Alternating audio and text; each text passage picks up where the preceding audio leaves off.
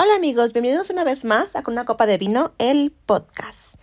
Y como después de 10.000, 20.000, 8.000 años, esta es la segunda parte de Sexo y Placer, que fue el último podcast que grabamos Wendy y yo. En esta ocasión no está Wendy, porque quiero que sepan que estamos, creo que una o dos semanas de cumplir dos años de este podcast. Entonces la mandamos de vacaciones, todo pagado, todo incluido, este, a las Bahamas. Entonces espero que ahorita esté como así tirada en la playa con piña colada al lado, bronceándose los tatuajes y se la esté pasando increíble para que regrese así súper renovada, más este, más chistosa que siempre, más inteligente de lo que ya es, con pila recargada para el siguiente podcast. Entonces, por ahorita tenemos a Wendy de vacaciones. Si la ven en las Bahamas, la saludan, le dicen que aquí seguimos cuidándole el changarro, esperándola para cuando regrese y cuando esté lista. Pero bueno, ya es el update de Wendy igual les digo, sí. La ven en las Bahamas, llegan a ir, pues le dicen que le estamos cuidando el changarro y que la estamos esperando, que, que no se tarde tanto, que las vacaciones solamente eran por este 15 días, que no abuse. ¿Va? Bueno, el último podcast que grabamos, precisamente llamado Sexo y Placer, este fue un podcast muy interesante porque tuvo muchas reacciones. Sobre todo de mujeres, porque bueno, como ustedes ya saben, la mayoría de la audiencia de este podcast, bueno, son mujeres. Pero curiosamente los hombres en este podcast pasado tuvieron mucho que decir, lo cual está muy padre porque, bueno, crea una interacción entre ustedes y nosotros que rara vez tenemos, porque los medios los podcasts pues nos escuchan, si nos escriben por ahí algo como para a veces quejarse o, o refutar los puntos, pero esta vez todo el mundo tenía algo que decir sobre sexo y placer, sobre todo las mujeres. Los hombres eran más de, mm, bueno, yo quisiera que por ahí de repente alguien me representara, entonces sí estamos planeando este invitar por ahí a alguien, o sea, algún caballero que se quiera atrever, pero curiosamente los hombres se quejan que sus opiniones a veces no son escuchadas y cuando les propongo la idea de grabar juntos, siempre me dicen que no. no sé por qué les da tanto miedo que este que las mujeres los escuchen o este o miedo a expresar sus opiniones ya de manera más pública, lo cual es muy curioso porque uno siempre está del entendido de que los hombres son mucho más vocales y que las mujeres como que nos limitamos un poquito más, pero creo que en este tema en específico las mujeres tenemos mucho que decir y los hombres les ganan la pena. Curiosamente y este y raro, ¿no? Porque no te lo esperarías así. Bueno, uno de los puntos que sí se me mencionó y que, que hicieron hincapié en que, en que yo también lo mencionara es diferenciar en que las mujeres siempre se nos enseñó que el sexo era para mera reproducción.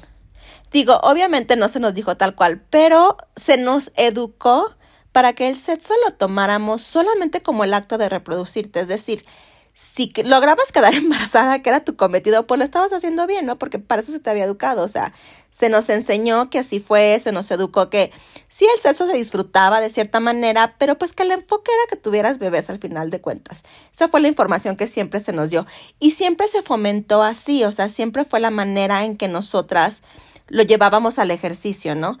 Porque si tú tenías sexo solamente con tu esposo o con tu futura pareja o con la pareja ya formal, para procrear una familia, pues era bien visto, o sea, eras una señora de casa teniendo sexo con su marido.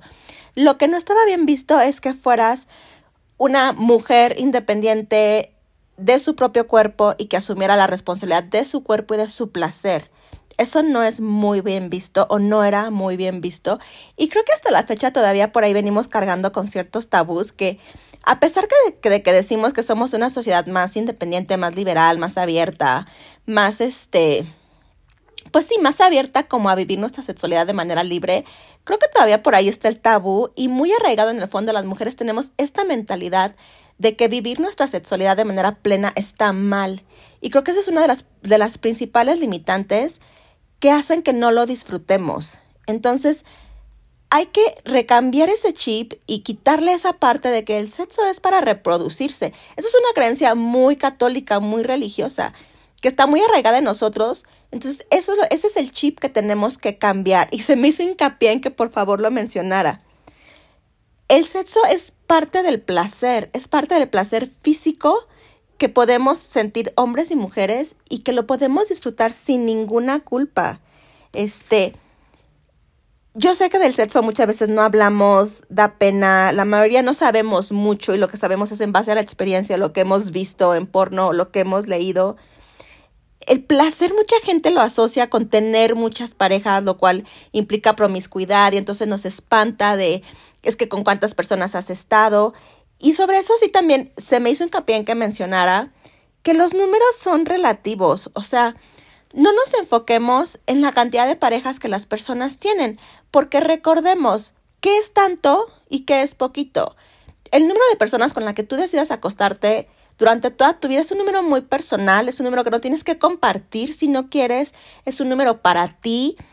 ¿Quién dice que dos es muy poquito y que diez es muchas? O sea, ¿quién pone el, el medidor? ¿Quién dice cuál es el promedio? Nadie. Porque para ti lo que puede ser mucho puede ser que para mí sea muy poquito o viceversa. Entonces, los números son muy personales, es algo que cada quien tiene que definir. No es necesario como mujer ni, ni como hombre que lo compartas, o sea, es tu intimidad, no es necesario que le, te pongas un tabulador y que cuando tengas una nueva pareja ese sea un tema de discusión. Y si lo es, es muy personal que tú decidas compartirlo o no.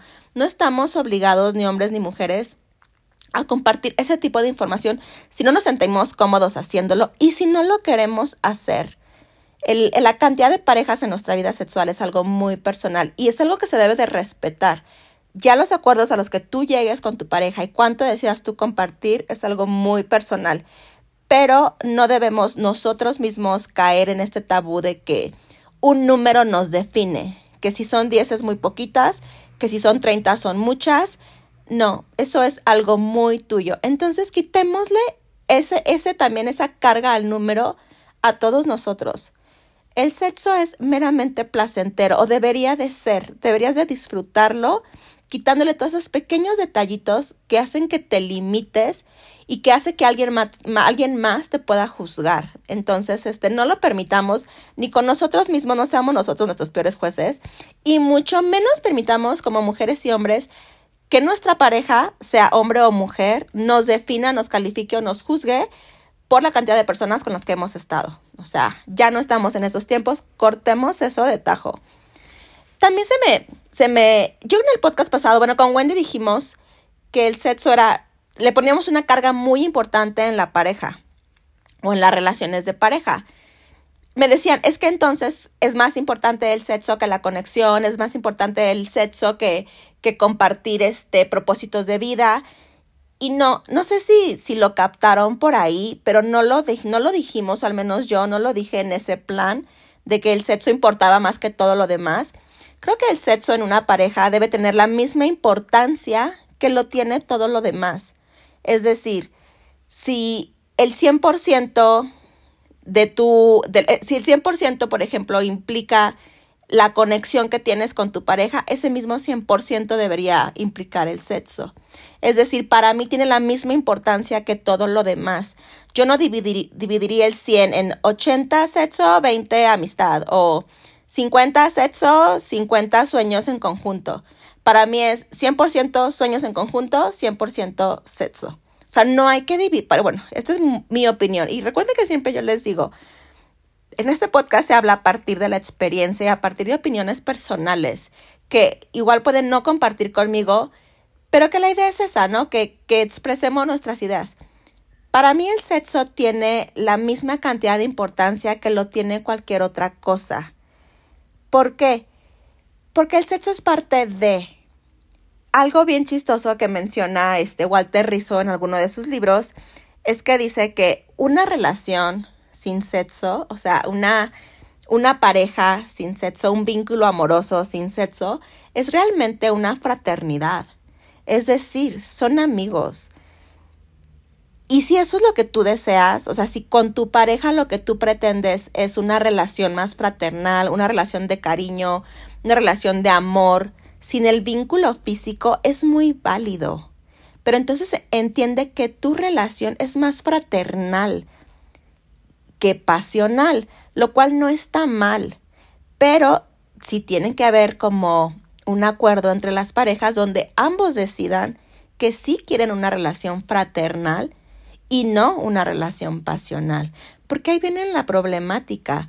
Cuando cualquiera de las dos partes toma el sexo como con, con una importancia diferente. Entonces, si tú como pareja para ti no es importante y lo que buscas es un cariño más fraternal, está bien, pero exprésalo.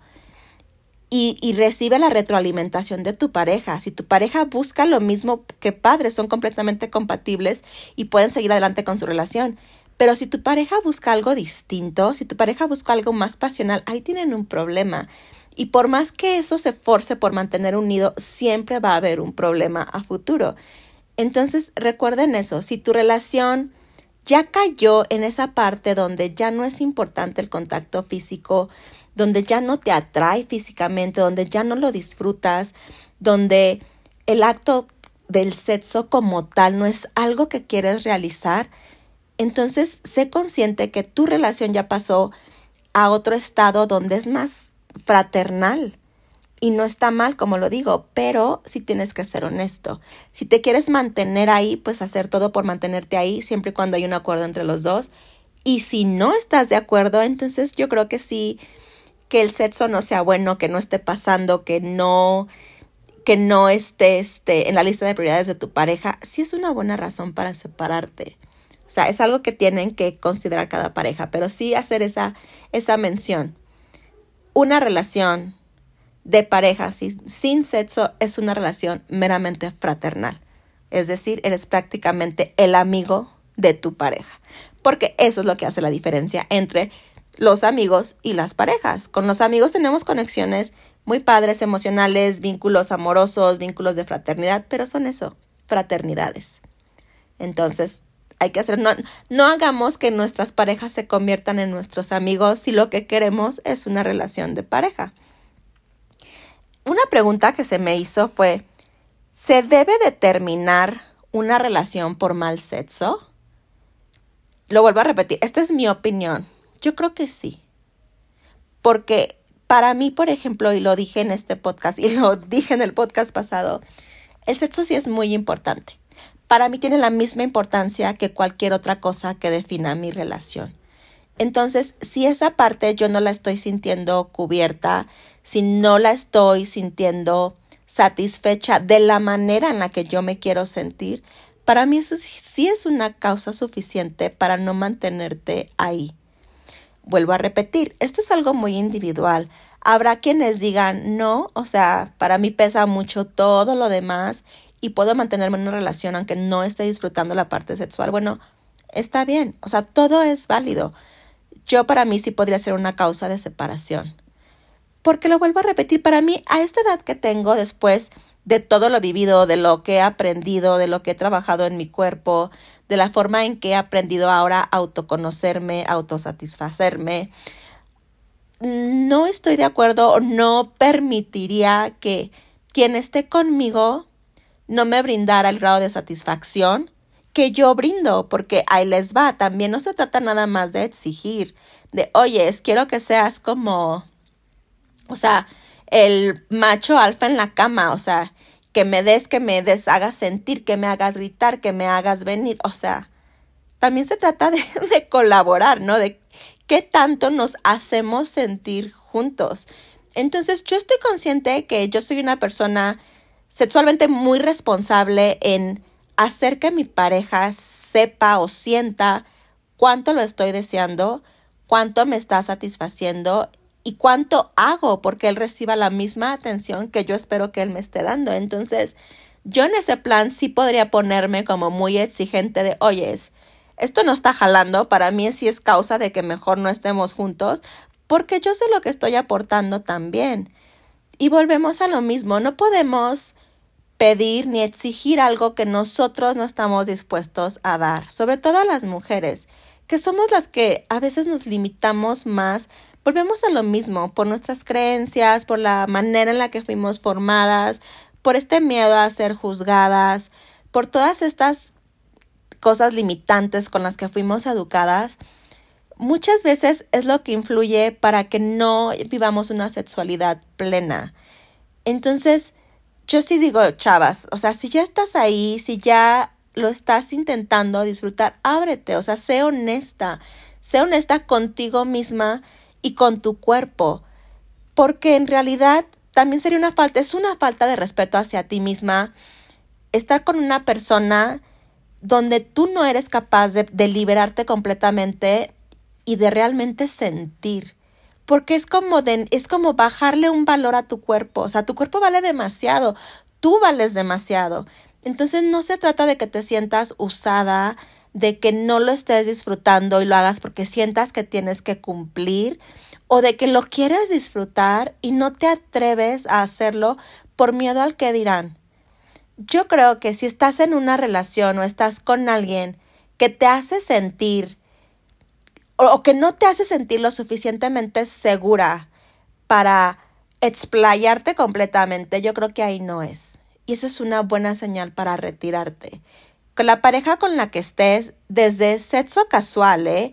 hasta la pareja de, de años, debe ser alguien con quien tú te sientas plenamente en confianza para ser tú, para disfrutar, para exigir para pedir y bueno, allá viene gemir, gritar, mojarte y todo lo que tú le quieras agregar. Pero si no te sientes así, y te vuelvo a repetir, sea sexo de una noche con alguien casual, o sea, tu pareja de toda la vida, si no te sientes así, si algo te hace sentir denigrada o no valorada o usada o no cómoda, si es razón suficiente para que digas no, eso no suceda y ya tú valorarás si te quieres quedar ahí o no. Pero si no, dejemos de que nuestro cuerpo sea utilizado para la satisfacción de alguien más. Esto es mutuo, o sea, es sentir ambos. Y si bien lo dijimos con Wendy la vez pasada, es un aprendizaje, o sea, es irnos conociendo, es yo tocarte y ver qué tanto te está gustando por tus gemidos, por tus caras, por porque te estoy viendo cómo estás reaccionando, lo mismo de allá hacia acá. O sea, sí es como un proceso de, de conocernos, de ver cómo funcionamos. Tiene que ser un proceso cómodo. Sí, yo sé que las primeras veces no siempre ocurre magia. También quitémosle ese peso tan fuerte a las relaciones sexuales. O sea, no siempre van a ser mágicas. Algunas veces serán más satisfactorias que otras porque tiene mucho que ver todo en qué mood estés, qué tantas ganas tengas, este, qué esté pasando por tu cabeza, qué hora del día sea, qué parte, en las, en las mujeres tiene mucho que ver en qué parte de nuestro ciclo menstrual estamos. O sea, hay muchas situaciones que influyen en qué tanto vas a disfrutar una relación sexual. Entonces, no siempre va a salir chispas, no siempre va a ser mágico, no siempre vas a hacer, no siempre te vas a mojar tres o cuatro veces, a veces vas a alcanzar el orgasmo una sola vez, algunas veces lo vas a disfrutar más que otras. Esto es un proceso de aprendizaje. Lo importante es que siempre te sientas cómoda, que siempre lo disfrutes, a lo mejor en menor o mayor grado, pero que sí sea un acto placentero. Y algo que sí es importante mencionar es que no le debes sexo a nadie por ninguna razón. ¿A qué me refiero con esto? Que desafortunadamente las mujeres muchas veces nos sentimos presionadas a irnos a la cama con alguien por cosas que esa persona ha hecho por nosotros. Volvemos a lo mismo, estas son, son creencias limitantes con las que fuimos educadas.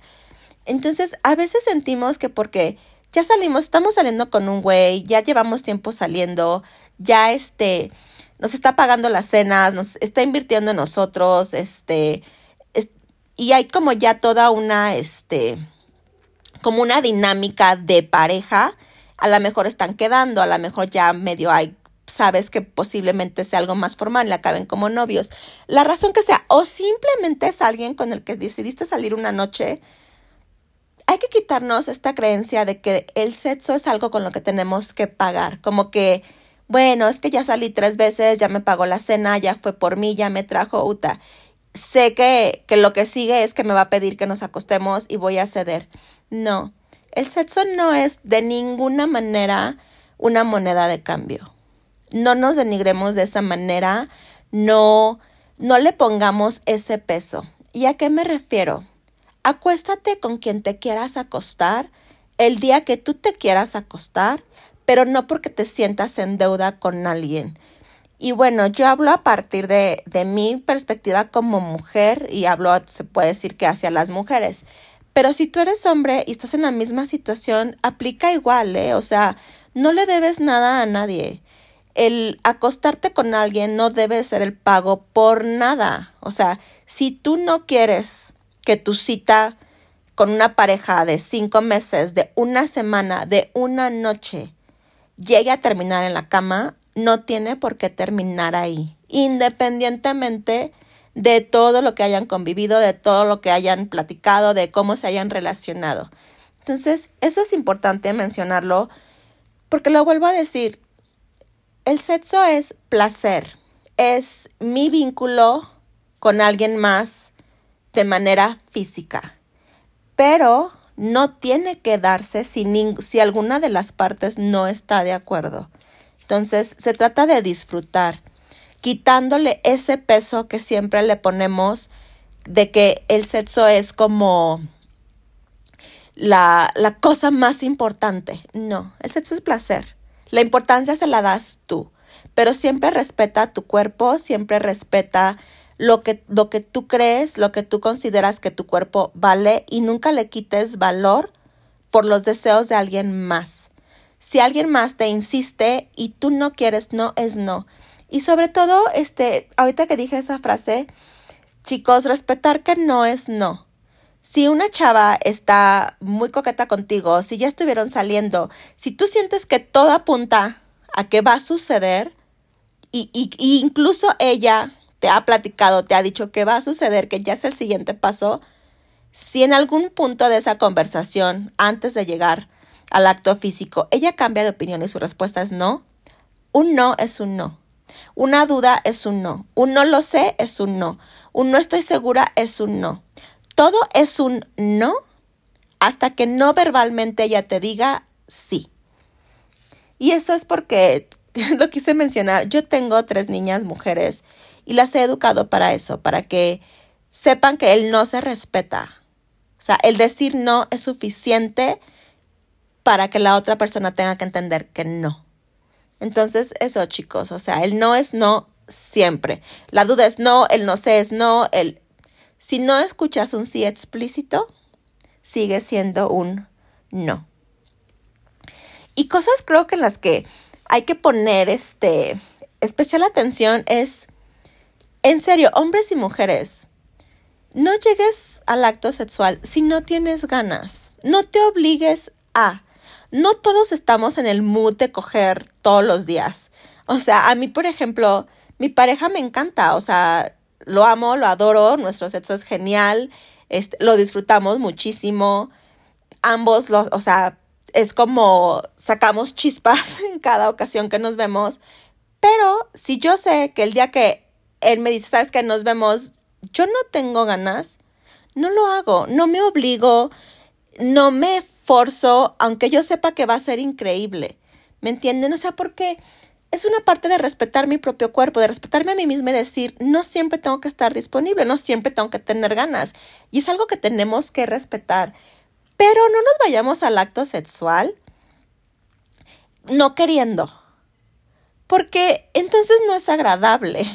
Y entonces le volvemos a lo mismo, nos desvalorizamos porque nos tomamos como, ay, bueno, ya no quiero, pero pues ten, tú satisfácete. No, claro que no. Eso se trata de que ambos estemos en la misma proporción de sentir, en la misma proporción de estar satisfechos y de disfrutar. Entonces, si uno de los dos no tiene ganas, no nos obliguemos por compromiso a que eso suceda. Hay que ser muy respetuosos de nuestro cuerpo. No lo tomemos como si de plano no, no valiera nada, como de, ay, sí, úsame. No, no, quitémosle eso, no, no lleguemos a esas situaciones. Claro que si tú dices, bueno, es que sí quiero, pero no tengo tantas ganas, todavía no estoy en el mood, bueno, ahí ya, ahí ya hay muchas estrategias que pudieran utilizar como pareja. Una de esas es como el dirty talk, o sea, de hablarnos sucio, de de hablarnos más sensual, de decirnos más cachondeo, de, poner, de proponernos cosas indecentes. O sea, sí hay mil formas en la que puedes lograr que tu libido este, se dispare, que las ganas estén ahí, que la piel se erice, que obviamente llegue este, la excitación, digo. Entonces, si sí quieres, pero dices, bueno, es que no ando caliente por la vida, o sea, bueno, pues ahí emplean técnicas como el previo, en el hablarnos sucio. La comunicación tiene que ser verbal y no verbal, o sea, si ya acordamos y sabemos como que sí queremos, pero no estamos en el mood 100% excitados, bueno, pues la miradita, el roce de la piel, el tocarnos, el decirnos cosas, el este los mensajitos, el te mando la foto sexy, o sea, sí hay muchas formas, si, si lo que sí quieres es tener relaciones, sí hay muchas formas de llegar ahí. Pero si no estás en el mood porque no estudias, porque no quieres y no quieres ser convencido, no lo hagas. Mejor planea una cita para la siguiente vez. Dile a tu pareja, sabes que hoy no tengo ganas, no lo forcemos, ¿qué te parece mañana? O sea, pero si no tengan sexo sin ganas, no tendrían por qué, dense espacios. Ese día tómense un helado, vean una serie. Ahora, ese día sí véanla.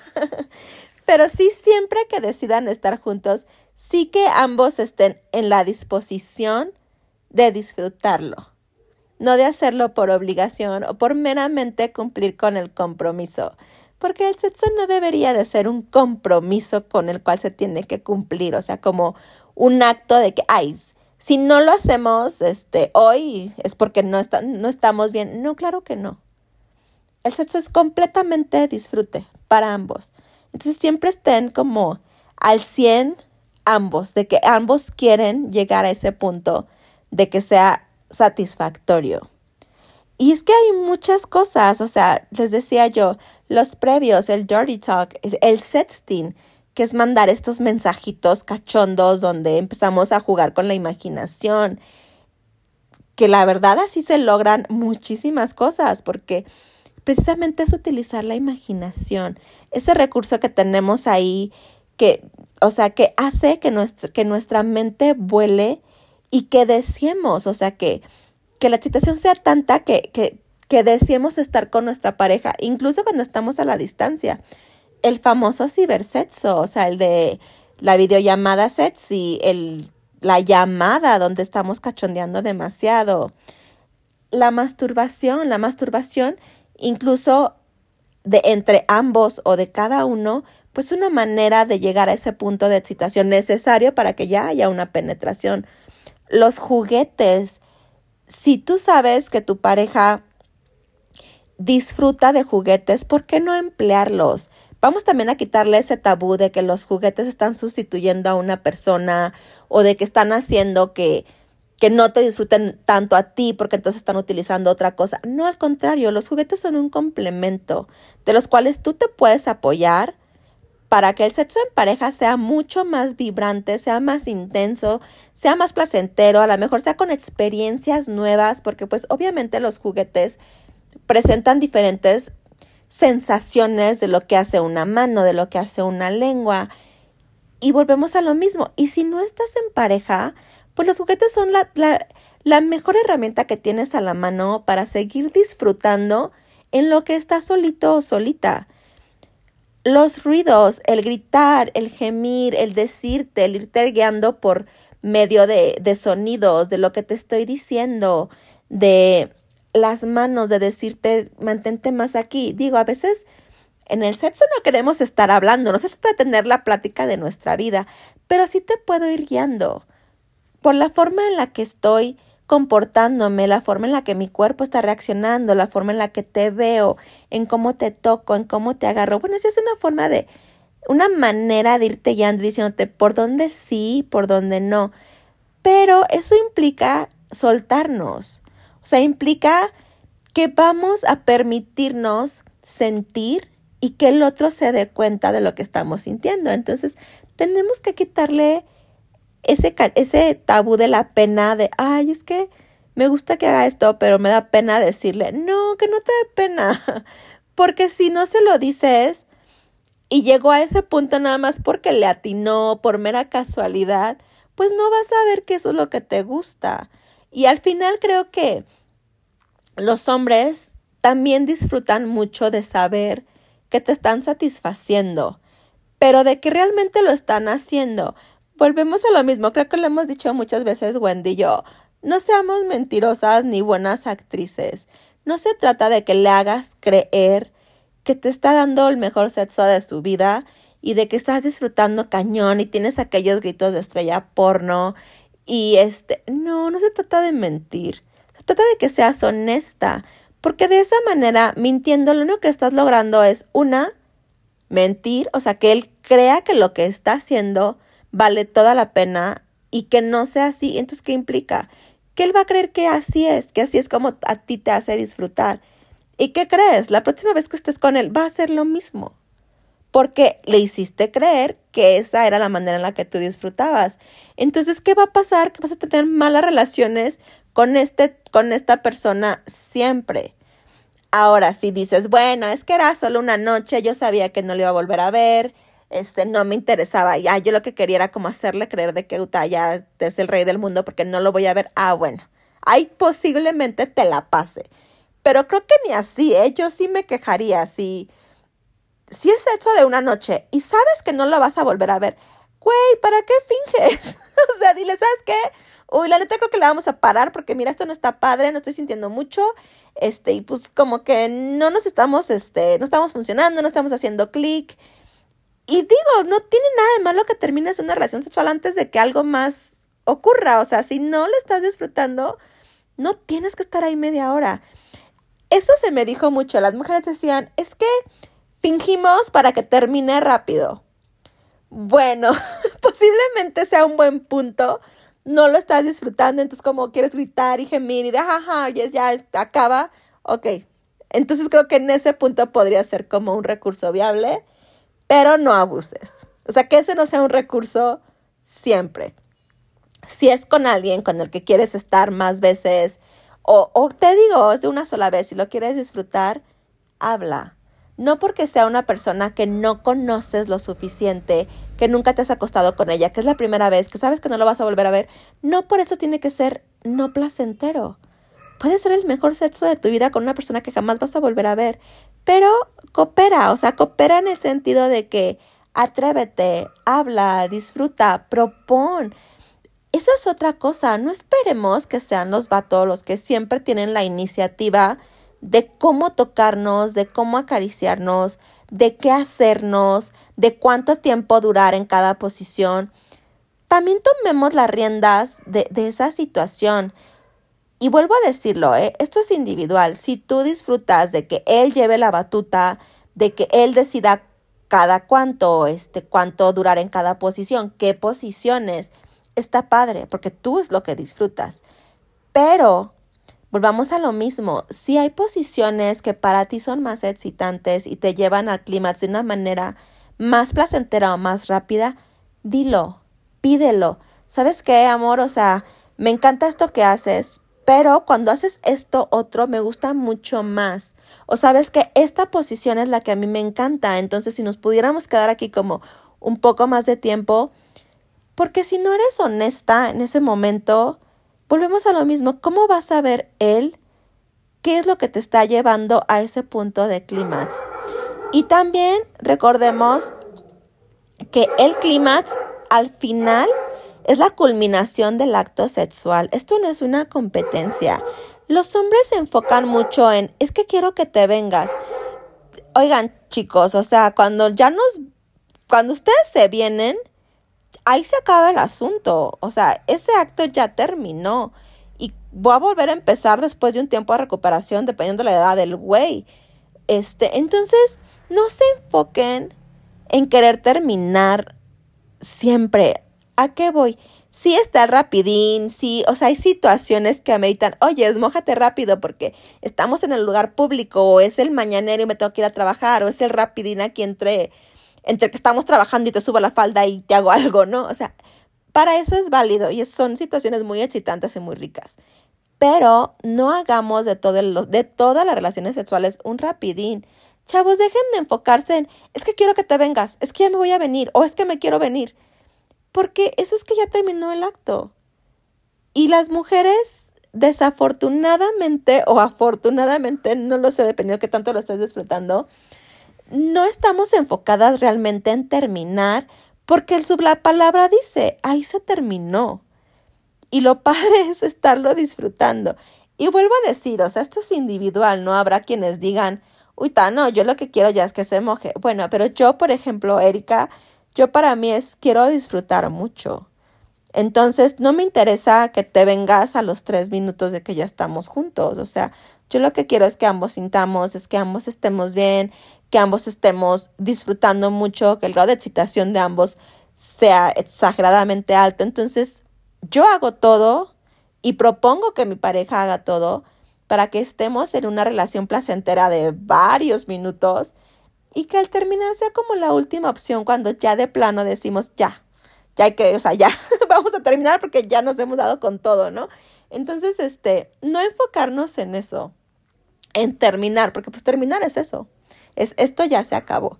Entonces, si lo quieres disfrutar mucho, hagan técnicas, hagan, generen la situación para que dure lo que ustedes necesiten que dure, ambos.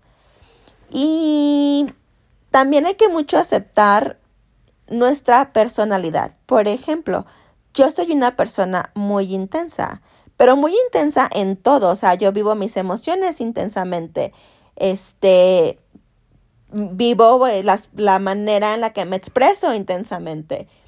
Entonces, yo eso lo traslado, mi personalidad la traslado a cuando estoy con mi pareja, o sea, yo soy intensa y así quiero vivir mi sexualidad contigo. Hay días también soy una persona muy tierna y habrá días en que eso lo quiera ver reflejado en la cama. Seamos como muy respetuosos de quiénes somos y eso apliquémoslo en las relaciones sexuales en las que estamos teniendo. Es decir, que no te dé pena decir, es que yo quiero todo esto y hacer tu lista de lo que quieres sentir, de lo que quieres hacer, de cómo quieres que sea. No te limites. Y este, y exprésate libremente. Y si estás con alguien con quien te sientes limitado, donde tus deseos sexuales no están siendo cumplidos, o donde se te está criticando, o se te está juzgando por lo que estás pidiendo, pues valora si es un lugar donde te quieras quedar, porque volvemos a lo mismo, nadie tiene el derecho de juzgar qué es lo que a ti te gusta. Entonces, si con quien tú estás no compaginan, no comparten, no tienen la misma ideología sexual, no es necesario que lo forcen ni que se queden ahí.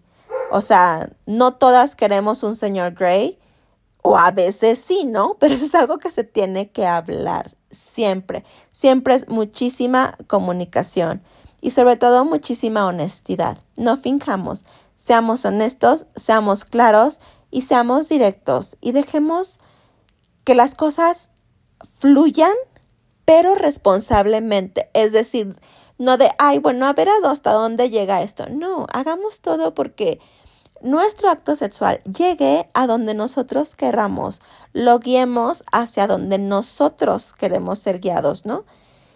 Y algo con lo que ya quiero terminar, por último, para no hacer esta, este podcast tan largo y porque realmente es la continuación como, o las conclusiones del podcast pasado, es no prometan nada por sexo y no acepten mentiras por sexo. ¿A qué me refiero? No prometas, no mientas, no hagas cosas que implican no ser honesto solo para recibir sexo a cambio. No engañes, no es necesario. Sé honesto. No digas te amo con tal de que alguien se acueste contigo. No prometas regalos con tal de que alguien se acueste contigo. No seas esa persona que utiliza a otra persona. Sé siempre honesto. Si estás con una persona y tú sabes que no hay un vínculo emocional, que no es con quien tú quieres estar, que no es material de novio, que no es material de novia, que no quieres nada formal, que no te ves en una relación con ellos, que no ves que pase más allá de solamente el acto sexual, sé honesto y di, mira, la neta, creo que no fluimos, no nos llevamos bien o no te veo como mi pareja. Tienes, si te piden razones las puedes dar, si las quieres dar bien, si no es algo que tú, o sea, nadie te puede obligar como a hablar, pero sí a ser honesto. No mientas, no prometas, no finjas solo por recibir sexo. Sé honesto. ¿Sabes qué? La neta contigo no llegaré a nadie más, pero disfruto mucho esta parte sexual. O me encantaría tener sexo contigo. Y deja que sea la otra persona quien decida si acepta esa situación, si está de acuerdo, si está en la misma mentalidad que tú, si está en la misma postura que tú. Y si acepta que, bueno, ya la hicieron ambos, ambos van a tener lo que ambos quieren, nada más relaciones casuales, sexo casual, sexo de una noche, sexo para toda la vida, ya lo decidirán. Pero si sean honestos. No hagan toda una situación hipotética basada en mentiras para convencer a alguien más o llevarlo a la cama y aplica para ambas partes. Si no es ahí, si no es un vínculo lo que quieres crear, dilo. Claro que se puede tener sexo sin sentimientos y claro que puede haber sentimientos sin sexo. No utilicemos el sexo como, lo devuelvo a repetir, moneda de cambio para algo. Y si tú lo quieres utilizar de esa forma, plantéalo. Que la otra persona sepa cuál es tu postura, sepa lo que tú estás buscando y sea esa persona quien decida si se quiere, si quiere involucrarse de esa manera o no. Pero seamos honestos.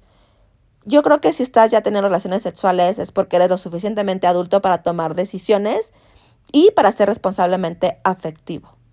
Este, entonces quiero cerrar con eso. Nunca mientas, siempre plantea cuál es la situación y deja que la persona con la que estás involucrada te diga si acepta esa situación o si no. No mientas por recibir algo a cambio, porque es utilizar a las personas. Y en este punto de la vida lo que menos necesitamos hacer es eso. Seamos, lo repito, afectivamente responsables. Y eso es todo, chicos. Esa es la segunda parte de Sexo y Placer, que más bien es como un cierre de la primera. Espero verlos la próxima semana. Espero que Wendy regrese de las Bahamas, súper bronceada con los tatuajes, súper sexy, súper lista para seguir grabando. Y nosotros nos vemos la próxima semana. Peace out.